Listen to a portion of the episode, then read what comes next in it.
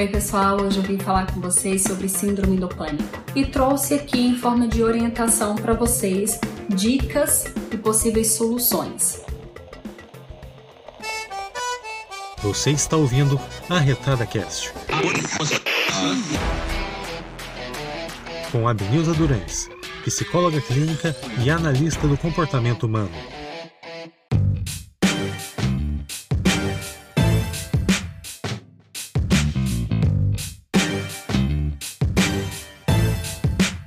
Na psicologia, esse é um tema bastante frequente, na psiquiatria também existe uma procura muito grande nos consultórios clínicos de psicologia e psiquiatria de pessoas com um quadro de ansiedade, tanto generalizada e síndrome de pânico. Essa é uma procura assim de classe. Agora na pandemia houve um aumento considerável desses quadros, sim, em decorrência do perigo real né, que nós estamos passando e algumas pessoas já tinham um histórico de ansiedade e o quadro de ansiedade foi evoluindo e algumas pessoas desenvolveram essas crises nesse período pandêmico. No entanto, a síndrome do pânico, ela é muito comum em situações específicas da nossa vida e eu vou aqui orientar vocês sobre isso. Primeira coisa para a gente entender sobre síndrome do pânico, existem muitos estudos científicos, tanto em psicologia como em psiquiatria, em psicologia especificamente na abordagem comportamental e cognitiva, mostra diversos estudos mostrando não só como a gente pode compreender o transtorno, mas dicas e sugestões do que pode ser feito e tipos de psicoterapias em que o resultado é mais eficiente, segundo a ciência, que somado à medicação podem ajudar muito. Mas veja, quando a gente está falando de síndrome de pânico, a gente está falando de um tipo de ansiedade. Só que a síndrome do pânico é um tipo de ansiedade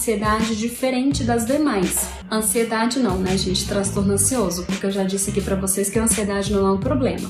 É um estado de alarme, de vigilância natural, biológica. Nós precisamos da ansiedade para reagir à vida. Quando os níveis de ansiedade estão alterados, uma dessas alterações pode se tornar síndrome do pânico. Na síndrome, o que acontece são pensamentos do tipo: o futuro é muito ameaçador, eu não vou suportar o pior, me tira dessa situação, eu não aguento mais. É uma sensação de morte iminente, de que vai ter uma parada cardíaca, de que vai ter um desmaio, de que a pessoa não vai suportar se o pior acontecer. E tem muitas pessoas que relatam ter tido crises do nada. A pessoa estava trabalhando, estava estudando, tudo ia bem. E de repente sintomas no corpo estranhos, como taquicardia, e correr para o hospital pensando ter uma parada cardíaca. Chega lá, passa por uma bateria de exames e nada foi encontrado. Nada foi encontrado em patologia, porque aquele não é o tipo de exame que vai avaliar se a pessoa tem psicopatologia, ou seja, algum transtorno mental ou algum transtorno psicológico. Os exames laboratoriais, eles são para identificar patologias. E aí a pessoa volta para casa, parece que a sensação passou, acabou, mas em outro momento, quando ela menos espera, sem ela perceber, tá ela lá de novo com essa angústia. E aqui na psicologia, a gente vai ver e a gente ouve muito, na verdade, pessoas relatando uma sensação desesperadora. As sensações e os sintomas mais comuns são alterações significativas da frequência respiratória, aquela respiração hiperventilada, aquela sensação que a respiração vai acabar, vai parar, a pessoa realmente vai morrer. É a sensação. Sensação de angústia, de coração apertado, coração acelerado. Alguns relatam sentir tontura, mas no geral o pensamento é eu não vou suportar, eu vou morrer, alguma coisa muito ruim está acontecendo, me tira dessa situação, eu não aguento. O pior vai acontecer e eu não vou suportar.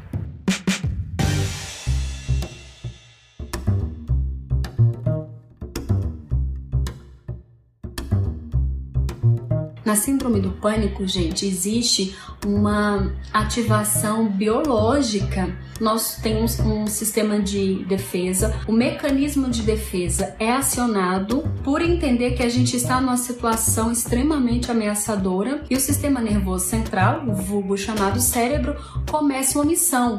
E ele envolve todo o nosso corpo. Por isso que na psicologia a gente diz o que você pensa não é só um pensamento. Todo o seu corpo se envolve no seu pensar. E o que você sente acontece no corpo. É por isso que desordens ansiosas, de humor, no caso da depressão, de personalidade, qualquer tipo de desordem psíquica, ela vai afetar muito o nosso corpo. Assim como doenças no corpo afetam muito a nossa saúde psíquica, porque tá tudo interligado, tá tudo junto. Então, se você tem alguma crise ansiosa desse tipo, como eu estou falando, procure ajuda. Ir no médico é fundamental, mas precisa ser um médico especialista em saúde mental, precisa ser um psiquiatra e dali você já precisa para a psicoterapia. Por quê?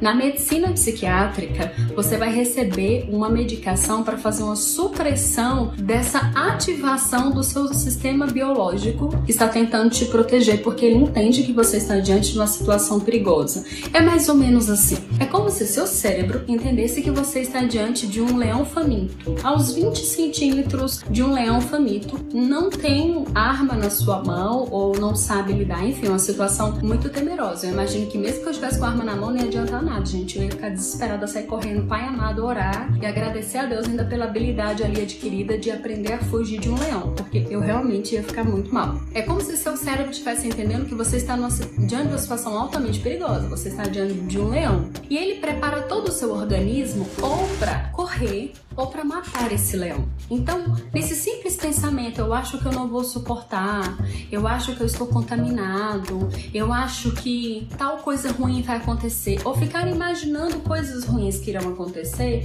não é um simples pensamento. Nesse simples pensamento, é como se o seu cérebro fizesse mais ou menos assim: sistema muscular, enrijece aí, segura a onda aí que ela vai precisar correr desse leão ou matar esse leão.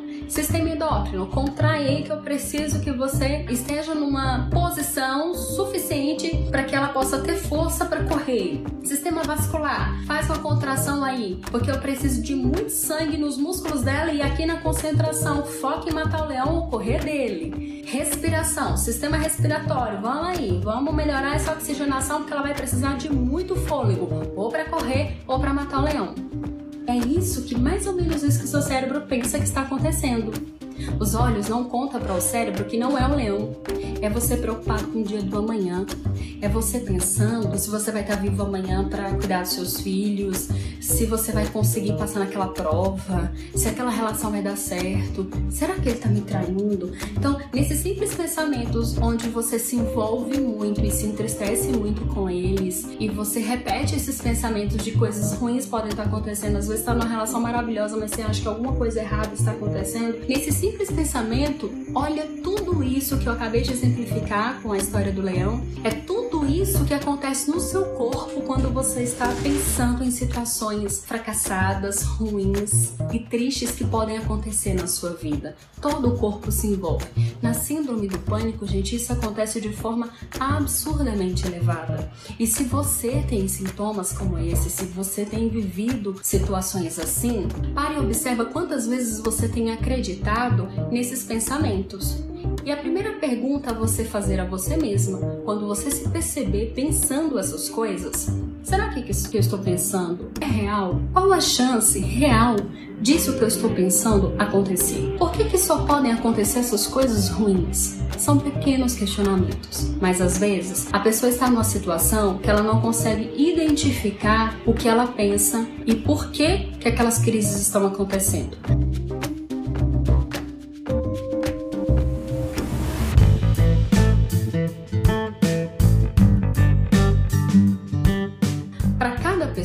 Existem motivos totalmente diversos para ter uma crise de pânico. Por exemplo, no meu consultório tem muitas mulheres, tem homens também, mas a maioria são mulheres. Mulheres e mães. Se eu colocar duas pacientes mães, duas com diagnóstico de síndrome do pânico, quando a gente vai fazer uma avaliação delas, os medos e as angústias que cada uma tem é muito diferente uma da outra. As razões que uma tem síndrome do pânico vai ser diferente das razões que a outra tem.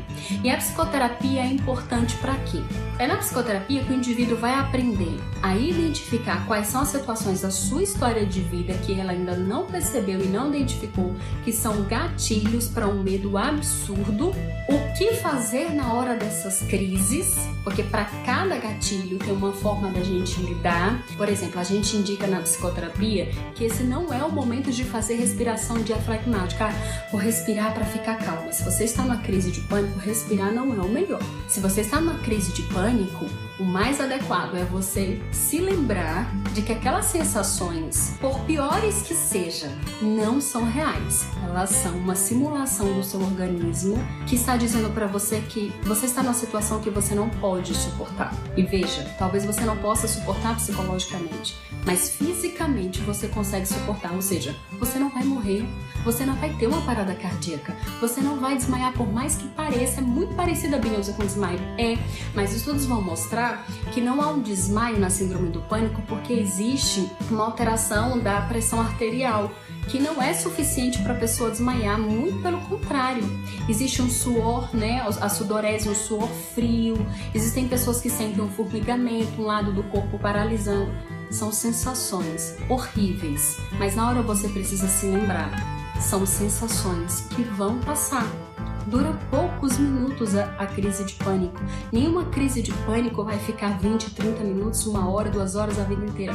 Vai passar. E mesmo que passe e você fique bem e fique bem por alguns dias, é preciso fazer a psicoterapia e o acompanhamento medicamentoso no período de seis meses, gente, é o período aproximado. Porque é nesse período que a psicoterapia vai te ajudar a entender quais são as circunstâncias, quais são os fatores, quais são os pensamentos que você não vê, mas eles estão aí, ali. Você não observou, você nem sabia que tinha aquele pensamento. Na psicoterapia a gente vai descobrir junto com você, existe um caminho clínico que a gente faz com a pessoa para ela enxergar os pensamentos. Existem pessoas que estão basicamente vivendo, eu diria, como se elas estivessem sedadas, alheias às próprias emoções às próprias, e à própria vida.